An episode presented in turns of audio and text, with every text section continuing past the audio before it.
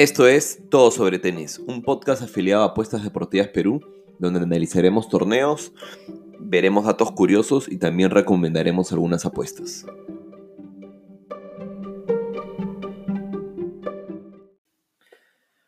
Hola, ¿qué tal familia? Estamos domingo 11 de la noche.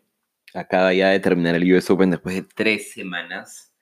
Me hubiese gustado hacer este, esta grabación apenas terminó el partido de, de Nadal con Medvedev porque, pucha, realmente creo que estos son los partidos que hacen que uno se enamore de, de este deporte este, y se apasione tanto por, por, el, por, el, tenis, evidentemente ahorita, pero en por el deporte en general y todo lo, todo lo que puede generar, ¿no? Quería aprovechar este, última, este último capítulo del US Open para, bueno, evidentemente comentar un poco de las semifinales, lo que ha sido esta final, este, y nada, en lo que ha sido toda esta experiencia, además de, como les digo, dos semanas de vivirlo realmente intenso, porque en verdad desde, desde el viaje a Cincinnati, este, me he vivido los torneos creo que al triple, y ni siquiera por, por, por, cantidad de apuestas, sino por seguirlo, por ver los partidos, por ver las noticias, por, por ver a los jugadores, por ver qué están sintiendo, cómo se sienten, qué dicen, este, y etcétera, etcétera, etcétera. Eh, bueno, nada, creo que antes de, empezar, lo último me gustaría repetir, creo, eh, lo alucinante que ha sido y lo emocionante que ha sido esta final. Han sido casi cinco horas de juego. No estoy seguro si ha sido el, partido más largo de, finales del US Open, pero lo voy a buscar ahora mientras, mientras conversemos juntos. Este, mientras grabo esto, porque recuerdo que creo que faltaba un game y dijeron como que faltan siete minutos para que se convierta en la final más larga del US Open. Y, bueno, nada, empecemos, empecemos por las semifinales eh, y pasémonos rápidamente. Pucha, por un lado tuvimos a, Medvedev contra Dimitrov, que o sea, evidentemente como, como, los dije, les dije en el capítulo anterior, esperaba que Medvedev lo ganara. Eh, esperaba, sin embargo, que Dimitrov diera un poco más de pelea. Pucha, Dimitrov tuvo sus chances en el primer set y creo que si Dimitrov hubiese llevado ese primer set, que era lo que realmente en esperaba, de hecho apostamos ahí al más, al más de 3.5 sets, este, igual Medvedev se lo hubiese llevado 3-1. Medvedev, eh, como dijo al final Dimitrov, es nada, simplemente es una pared, te devuelve todo. No podrá, creo que no tiene el estilo y la técnica eh, más vistosa, más bonita de ver y, encima que mide un metro 98, o sea, casi dos metros, es, flaquito, o sea, lo ves desplazándose por la cancha, cómo llega, cómo se agacha, cómo juega esos backs eh, cuando la pelota está muy bajita, etc. Pero independientemente de eso y que no sea tan vistoso, llega a todo y las pasa todas y las pasa bien, que es lo que creo que lo han convertido en uno de los jugadores más fuertes ahorita y, creo que esa es una de sus, de sus más grandes fortalezas ahorita, ¿no? Y por el otro lado también tuvimos un partido que sí tuve en verdad la, buena suerte de poder verlo eh, entero, que fue el Berretini Nadal. Berretini por un momento en verdad me, asustó porque Nadal en el primer set tuvo sus chances y tuvo sus chances y tuvo sus chances, no pudo quebrar. Y Berretini estuvo a nada de llevarse el primer set y se le notaba enchufadísimo, se le notaba que no iba todas las bolas. Este, creo que la experiencia le pudo haber jugado un poco en contra en esos momentos porque, y creo que fue igual que en el partido con Monfils, en el que en los momentos claves bajó un poco, no sé si por nerviosismo, por tratar de asegurar, este, o por qué razón, pero falló un poco y en verdad permitió a Nadal, creo que Nadal iba como, creo que iba como 6-4 para Berretini con saque Berretini evidentemente, y bueno, Nadal evidentemente quebró, 6-5 recuperó, sacó Nadal, el, 6-6, el 7-6 y le quebró y se llevó un set en verdad alucinante. El segundo set también fue peleado, Nadal tuvo muchas bolas de break hasta que por fin lo consiguió y bueno, ya en el tercero Berrettini no ofreció resistencia. Eh, pero nada, sabíamos que evidentemente Nadal era favorito, me gustó que Berrettini haya dado bastante pelea, eh, porque, pucha, nada, creo que era un partido que que Nadal se lo pudo haber llevado de forma más rápida y, y, nada, podríamos haber estado hablando de un partido bastante, bastante, bastante sonso, ¿no? bastante monce, pero, pero estuvo realmente bastante interesante.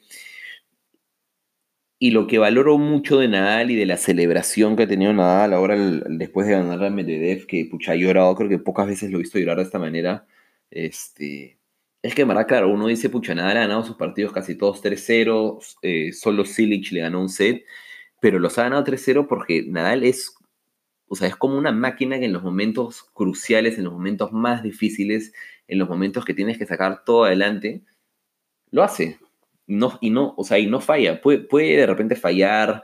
Hoy día le di algunos errores, horrores contra Medvedev en algunas voleas que mandó fuera, creo que ni siquiera una, creo que fueron como tres en momentos cruciales, bueno, no momentos cruciales, evidentemente, eh, pero sí que debió haber asegurado ese y la falló, pero cuando estuvo break abajo en el quinto set, cuando estuvo, sí, con, con, no, perdón, no break abajo, no, cuando tuvo 15-40 en contra, o sea, break points, también cuando tuvo el, el 30-40 y cuando sacaba para el campeonato, jugó los puntos de manera alucinante, saca abierto, corrió la red, volea, Cosa que parece sencillo de, decir y sencillo de hacer, pero cuando se está jugando tanto, este, es alucinante, ¿no? Entonces, nada, repasemos el partido, el, partido de Nadal Medvedev.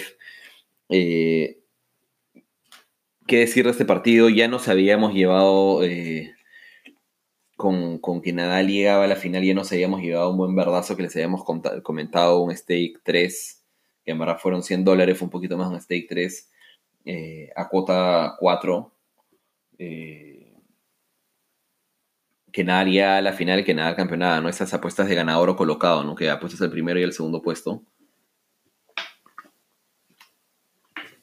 Nos llevamos, nos llevamos esa súper buena cuota. Creo que sirvió mucho el análisis que hicimos al inicio del torneo. Este donde nada, ver todo el cuadro, ver los emparejamientos, ver con quién les podría tocar, creo que es un análisis que sirve muchísimo, que usualmente lo hacía yo solo en los Grand Slams, creo que lo voy a empezar a hacer ahora, no en todos los torneos, porque evidentemente no es que tengo millones de horas para, para esto, pero sí voy a tratar de, hacerlo si quieren un torneo eh, del ATP semanal. Gracias a Dios creo que tenemos una semanita de break del tenis, al, al menos a nivel de hombres, sí hay varios torneos de WTA. Y la próxima semana regresamos con con el 2 ATP 250, el de San Petersburgo y el de Marsella, el de Marsella.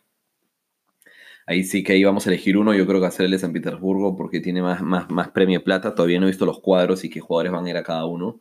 Este, asumo que Medvedev debería descansar por más de que sea en San Petersburgo. Esperaría y le diría, por favor, anda, duerme, descansa con tu esposa y olvídate del tenis por unos días después de todo lo que has hecho estas últimas casi 6, 7 semanas. Este, pero sí, bueno, regresaremos eh, con un siguiente capítulo en ese momento y, hacer el análisis y todo, ¿no? Pero bueno, ya entrando al, al, Medvedev Nadal de hoy, vamos a buscar a ver eh, final más larga de US Open, a ver si es que realmente fue la de hoy día. Vamos a ver qué dice, porque sale la de Australia. Nadal conquistó 19. Yo creo que es un dato que pensé que iba a ser más fácil de encontrar, así que creo que después lo busco. US Open Longest Final, a ver.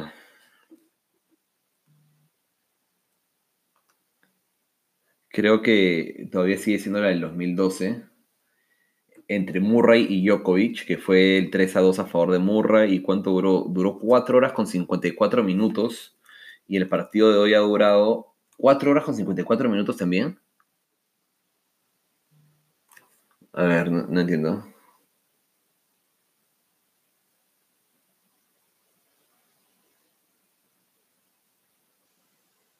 Sí, parece que ha durado exactamente igual que, el, que la final del 2012, donde, donde, Murray se llevó el US Open ante, ante Djokovic en un partido de 5 sets. Este, bueno, evidentemente una va a tener que ser más larga que la otra, ¿no? Por segundos, todavía no se ha updateado creo esa información, pero bueno, ya estaremos viendo, ¿no? Bueno, en principio, como decía este partido, en el fondo, igual llevábamos toda esta apuesta de Nadal llegaba a la final, Nadal campeonaba, porque además metimos 50 dólares más a la, a la victoria de Nadal. Este, en esa cuota 350 que compartí por redes, y bueno, también dejó una combinada donde llevaba Nadal campeón, entonces había mucha plata en Nadal, pero, me, o sea, por el sentimiento y el feeling de inclusive haberlo visto a Medvedev en vivo, pude conseguir el autógrafo de Medvedev, he seguido todo el torneo, he seguido todos los torneos y todos los partidos de Medvedev, nos dio buenos verdes este, en Cincinnati, y etcétera, etcétera. Quería que Medvedev diera batalla. Sin embargo, el físico era la gran, la gran, o sea, la gran incógnita, ¿no? Y creo que el físico durante, tanto, durante tantos meses fue como, este, bueno, ya Medvedev debería descansar, bueno, ya Medvedev debería de perder, este, en algún momento tiene que ceder, ¿no? Y creo que muchos tipsters, pronosticadores empezaron a perder porque empezaron a apostarle en contra de Medvedev, este, después de que Medvedev llegara a la final, creo, de Toronto, o de Washington, creo que fue la primera, ¿no? En Toronto empezaron a apostarle en contra también. Y bueno, llegó a la final, pero contra Rafa. Le fuimos a Rafa en el momento indicado. Luego Cincinnati, ya van dos finales, no debería hacerla, etcétera, etcétera. Terminó llegando a la final, terminó campeonando encima contra Bofan. También nos aprovechamos de esa victoria de, de Medvedev. Este, y fuimos en semis y creo que también fuimos en cuartos con él y etcétera. Y luego US Open, ahí tuvo una semana para descansar, dijimos ya, bueno, tiene una semana para descansar, sin embargo empezó el US Open y creo que en su segundo partido ya con Delien, calambres, su partido con Feliciano López, calambres, este, con Kopfer también se le había agotado, sin embargo fue ganando, le ganó a Brinca después, le ganó a Dimitrov, lo teníamos en la final. Este, brutal, brutal la corrida, brutal, no, como les dije, creo la vez pasada también me hace recordar a las mejores épocas de, Nadal, Federer y Djokovic cuando podían llevar récords pues de, de, no sé, 40 partidos a uno, ¿no? 52 partidos a dos, cosas así brutales, ¿no? Perdían tres o cuatro partidos en el año, tres partidos en el año y todo el resto lo ganaban. Este, eso es lo que me hace recordarme de ahora. Y bueno, nada, entonces creo que la, nuestra única preocupación de cara que pudiera dar más batalla era el físico. El partido empezó con un 7-5 para Nadal. Este. Un 7-5 para Nadal, pero que, claro, ni siquiera. No, perdón, ni, siquiera empezó así. Empezó con un, un break muy tempranero de, de Medvedev. Este, que yo decía que ya tan rápido va a dar la sorpresa.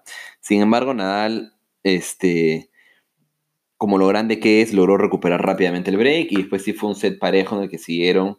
Nadal tuvo algunos break points que salvó Medvedev y bueno, al final eh, en el, se, lo terminó llevando Nadal 7-5. En el segundo set ya todo se iba a que iba a ser un set rápido. Dijimos, bueno, Medvedev duró un set y se acabó porque nada, y en el 2 1 Nadal se pone 40-0 para quebrar, ¿no? Con muchos, con tres, con tres puntos que quiere, no los consigue, luego tiene uno más, lo salva Medvedev este, de forma alucinante. Creo que Medvedev también una, una de las buenas técnicas que utilizó y que también lo vi a Berretini, a Berretini le salió muchísimas veces y muy bien, este, fue hacerle drops a, a, Nadal cuando Nadal está muy fuera de la pista, ¿no? Que un poco que lo descolocaba, igual, evidentemente Nadal corre todas, pero pero creo que fue una buena técnica, considerando que Nadal hace muchas veces y, para recibir de estos grandes sacadores se para como a 4 metros atrás de la cancha, ¿no? Pero bueno, nada, después de esa salvada así, Nadal logra quebrar 4-2 y todo, todo se porque el Z acabó 6 3, que, que el partido se, se, se acababa rápido, ¿no? Este.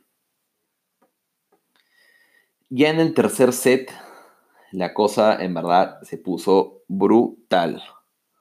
Eh, Nadal quebró 3 a 2. Dijimos, ya está, se acabó, se acabó la final. Eh, los dos primeros sets. Los dos primeros sets los vi en, un restaurante, que fui a una cevichería, habíamos sacado un, privado por, por el santo de un tío y teníamos la pantalla en el privado y lo vimos perfecto en el privado. Este,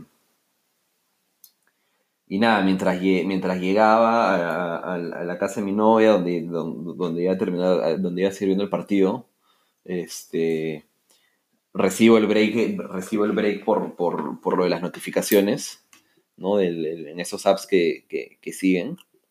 Y dije, bueno, ya está, se acabó. O sea, ya final rápida, llego, justo llego a su casa, subo, subo en ese game y nada, y lo, y lo, y lo quiebra. Este, lo quiebra, lo quiebra Medvedev en un, en un o sea, no había, había tenido cero chances, venía pésimo. Eh, el partido estaba acabado casi. Y no sé cómo en verdad presiona, presiona y... Y nada, y, logra, logra llevarse el, el, quiebre y bueno, mientras estés igual, mientras estés igualado en games, así estés 2 sets 0 abajo, creo que siempre hay vida todavía. Y, así fue. Este, en el siguiente juego, Nadal tiene dos opciones más para quebrar, que la salva Medvedev. Y luego en un game en el cual uno, de, uno diría, ya, nos vamos al, nos vamos al tie break y, vamos a ver quién se lo lleva, se pone 40-0 con buenos puntos, eh, un par de fallos, y bueno, esta, esta, esta parte del, late call que le cobraron a Nadal y se termina llegando el 7-5. Este, alucinante. El cuarto set, eh, nada, el cuarto set también, o sea, eh, o sea fue un set de, de, nada, de, mantener tu saque, solo un breakpoint para Medvedev que salvó Nadal muy bien, y luego hubieron dos para Nadal eh, que salvó Medvedev también, ajustando. Y luego en el último game, Nadal iba 40-15 y Medvedev logra el 40-30, 40-40, ventaja y en la única bola y con un bolón, con un passing shot que que Nadal va, trata de ir a la red y simplemente lo pasa por atrás a Nadal. Nadal cree, creo que piensa que se va a ir fuera y, se mete la bola y se termina llegando al cuarto set y nadie sabía cómo habíamos llegado, o sea, creo que nadie sabía cómo habíamos llegado hasta acá. Y más porque nada, veníamos hablando de tanto de sus dudas físicas, de su cansancio, de la cantidad de partidos, este... Y todo esto para que de la nada a 2-0 abajo 2-0, dos sets abajo y break abajo en el tercer set. Y de la nada estamos en el quinto set. Este, y ahí la cosa y el estadio se, pusieron loquísimos. Eh, Medvedev empezó sacando encima, lo cual un poco que le da la ventaja. Se pone, se pone 1-0. En el siguiente saque Nadal tiene 3 break points. Este. 3 tres, que ya toda la gente que había ido con Nadal para ganador también desde antes, creo, empezaron ya a temblar. Y lo salvó Nadal para variar, porque qué grande que es. Eh, nada, 1-1, 2-1, 2-2, y bueno, nada, también en un game que yo dije, ya está, 3-0, perdón, 3-2 porque iba 40-0, de la nada lo mismo, 40-15, 40-30, lentamente, un par de fallos, lo quiebra Nadal. Luego 4-2 lo quiebra Nadal perdón, 4-2 termina, pero quiebra el 5-2 y ya evidentemente dijimos, chao, se acabó. Pero no, nos dieron más emociones, nos dieron más juego. Medvedev lo logra quebrar 5-3 y ahí creo que fue con una doble falta de Nadal. Medvedev salva dos match points con su saque para ponerse 5 a 4. Y Medvedev tiene un break point para igualar 5 a 5 que lo falla. Este, Nadal en ese set no metió ni un primer saque. Este, y nada, qué locura, en verdad. Qué locura el partido. Al final ganó el último punto, fue un saque y, y, la respuesta de fue larga y se acabó. Y nada, creo que, creo que, creo que mi voz ha un poco denotado la, la, la emoción del partido. Realmente creo que a Nadal nunca lo había visto, como les dije al inicio, llorar, se le notaba súper emocionado. Es su, es su cuarto US Open, es su, su Grand Slam número 19. Eh, y no solo eso, se pone a un solo Grand Slam de Federer, que en verdad, como ya hemos hablado también de esto en algún momento, si me tienen que decir quién de los tres creo que se va a terminar llevando más Grand Slams en la historia, creo que es Djokovic, porque le veo todavía muchos años más de, de carrera. Eh, yo creo que ya está casi out, creo que va a quedar en 20. Wimbledon fue su gran chance de estirar la cosa un poco más. Este. Y nada, Nadal se puso con 19, Nadal se puso cerquísima. Este que, no sé, ¿qué, podemos, ¿qué podemos decir? Nada, está a uno. El próximo año Roland Garros. O sea, llega bien. Creo que evidentemente va a priorizar Roland Garros, donde no ha perdido nunca, creo, más que una vez. Este, que ha sido la única vez que ganó Federer. Eh, nada, creo que eh, la batalla por la estadística va a ser alucinante. Eh, creo que le queda poco tiempo de reinado al Big Three, como se le conoce. Pero nada, creo que todavía vamos a tener un poquito de tiempo para verlos. Vamos a ver si el próximo año me da el tiempo, me da la plata y se las cosas para poder ir al US Open esta vez. Que creo que es el más cercano por, por, porque evidentemente es en Nueva York y todo. Este, y a ver si tengo la oportunidad de estar ahí el próximo año.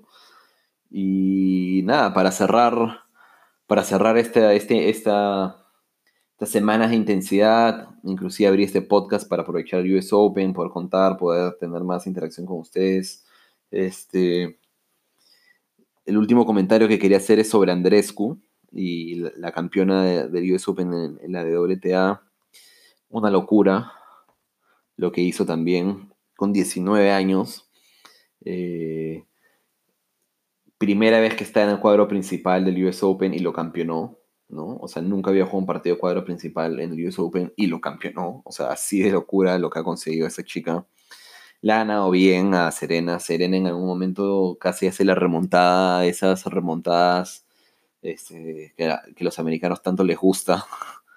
Pero nada, creo que si bien Andrescu se puso 5-1 en ese, en ese segundo set y luego Serena se puso 5-5, si bien Andrescu empezó a fallar un poco más, cuando la mirabas no se le notó quejarse mucho, se le notó igual serena, se le, notó igual concentrada y que quería sacar esto adelante y lo consiguió. Y bueno, nada, no, no, no he visto ahorita este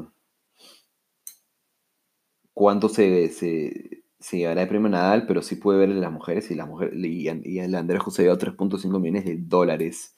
Venía de ganar eh, eh, Toronto y, e Indian Wells y no había perdido un partido, creo, desde marzo, porque eh, en Roland Garros se retiró, luego los dos torneos, estos que tío los ganó, y, nada, nadie le ha ganado a Andrescu casi este año. Se ha llevado ya cuatro títulos este año. Creo que el, primero del año, que fue el de Auckland en, Nueva Zelanda, lo ganó ella, luego Indian Wells, luego eh, Toronto, y ahora el US Open. O sea, locura y chiquita. Todo el mundo venía hablando de Osaka. Nadie le ha tirado mucha bola a Andrescu, pero se viene con fuerza, creo, para el próximo año. Y el próximo año la WTA también va a estar súper emocionante por, por la cantidad de, posibles campeonas que van a haber, ¿no? O sea, está Barty, está eh, Osaka, está eh, Andrescu. Eh, el próximo año, bueno, la Coco, Coco Gauff, no sé si llega a ganar algo, pero, pero, pero, pero, pero va asomarse y están todas las de la vieja escuela, por decirlo así, no Wozniacki, eh, Muguruza, Kerber, Kitova, etcétera, etcétera, que también son súper jugadorazas, ¿no? Este, así que nada, vamos a ver, vamos a ver cómo nos, cómo nos va con la WTA el próximo año. Ahorita justo esta semana están empezando tres torneos, son tres torneos igual que tocaría con pinzas de muchas jugadoras desconocidas. Y nada, familia, los dejo. Gracias por, gracias por acompañarme, los que han escuchado. Justo estaba revisando un poco las estadísticas de los, eh, de los podcasts. Los primeros, evidentemente, creo que fueron los de mayor interés también porque tuvieron más tiempo. Pero ahí en total hemos logrado como unas 500, 600 eh, escuchas. Eh, y nada, para haber empezado estoy más que feliz. Espero que, espero que les guste y como les dije, si es que les, si es que les interesaría escuchar de algo o algún tipo de entrevista, de hecho es algo que voy a tratar de hacer en el futuro mediano, creería yo como a, finales de este año, de repente. Eh, en ese mesecito entre noviembre y diciembre, que no hay mucho, que no hay mucho en verdad, eh, tratar de hacer algunas entrevistas a jugadores peruanos y a ver si podemos hablar con Orna, que no lo conozco a Orna, pero, pero va a un club al que yo también voy, entonces por ahí creo que podría contactarme o, contactarme con Bianca Dotto o con Duilio Beretta, los jugadores de, Perú, al menos para iniciar, este, y que creo que todos van a tener historias eh, muy interesantes para compartir, ¿no? Así que nada, por favor síganme en Apuestas Deportivas Perú en Instagram, en todo sobre tenis podcast también, y hasta mañana. Bueno, hasta la próxima semana.